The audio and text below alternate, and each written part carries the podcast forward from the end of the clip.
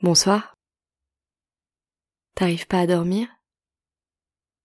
Ça tombe bien parce que... Moi non plus.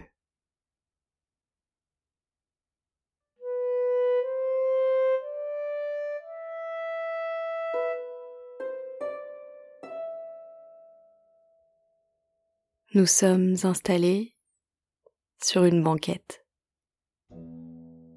Elle est grande, courbée comme un coquillage de bois, dans lequel le dos peut se loger parfaitement. En face de nous, derrière une vitre, il y a un jardin japonais. C'est un assemblage gris et vert sous la lumière de fin d'après-midi. Le gris du jardin, c'est une étendue de sable fin parsemée de pierres, certaines nues, d'autres couvertes de mousse. Sur le sol du jardin, de longues lignes s'enroulent en spirale autour des pierres, comme si quelqu'un venait de le ratisser. Au fond du jardin, il y a une petite cascade qui alimente un bassin. Sous la cascade, on voit de petites rides qui s'élargissent en cercle sur toute la surface de l'eau. Le bassin s'étend jusqu'à la vitre par laquelle nous le regardons. Au milieu de l'eau, il y a une île avec quelques rochers. Elle abrite une sorte de pagode miniature. Les toits de pierre de la pagode sont empilés les uns au-dessus des autres. Il y a en tout six étages.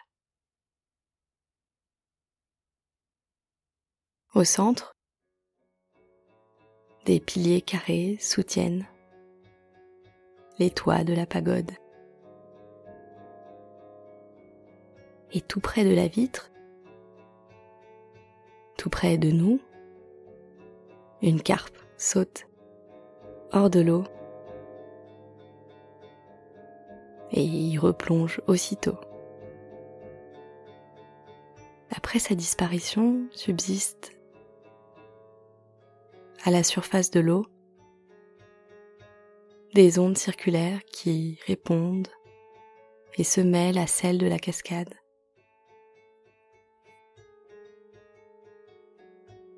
Nous tendons l'oreille, mais d'ici, on n'entend pas la cascade.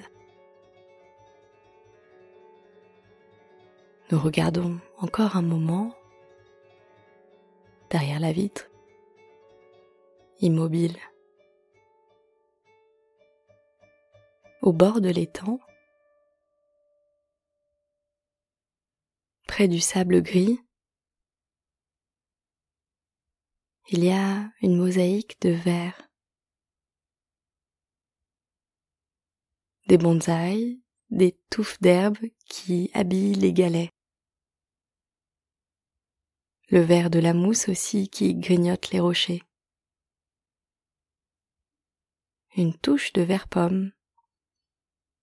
Les bambous agités par la brise. Tout ce verre vient jusqu'à nous de l'autre côté de la vitre. Nous mettons nos tongs de bois qui étaient posés à côté de notre banquette et nous avançons sur le sol carrelé jusqu'à une grande salle.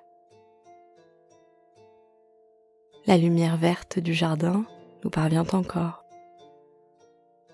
mais elle est adoucie par les vitres de verre dépoli. La salle dans laquelle nous nous trouvons maintenant est plutôt grande. Elle est découpée par plusieurs murets qui portent tous des robinets. L'air est gorgé d'humidité. Au fond de la salle, de la fumée sort d'un grand bassin. Une lumière jaune, joyeuse, tombe de la verrière du plafond. On entend le clapet en bois d'une fontaine que l'eau fait bouger. Toc, toc, toc. Nous nous installons chacun, chacune sur un tabouret, face à un robinet. Et nous prenons des petits seaux déjà remplis d'eau tiède. Nous sommes dans un onsen, un bain japonais, et nous faisons couler l'eau sur nos épaules puis sur le dos. un autre seau, un troisième seau que l'on peut verser sur euh, les cheveux et la tête. Nous nous levons maintenant pour nous diriger vers le bassin. On laisse les tongs de bois au bord de l'eau et on descend une marche. L'eau est très chaude on descend une autre marche, puis une troisième, et on s'assoit sur un banc immergé dans l'eau. Sous nos doigts et nos orteils, on sent les irrégularités du carrelage recouvre les parois du bassin nous nous concentrons sur le bruit régulier de la fontaine. Tac, tac, tac, tac. Et puis,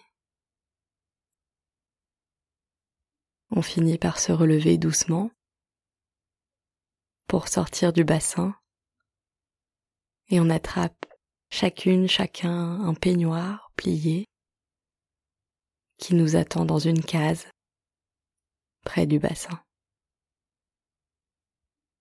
On enfile le peignoir, le tissu éponge absorbe l'eau.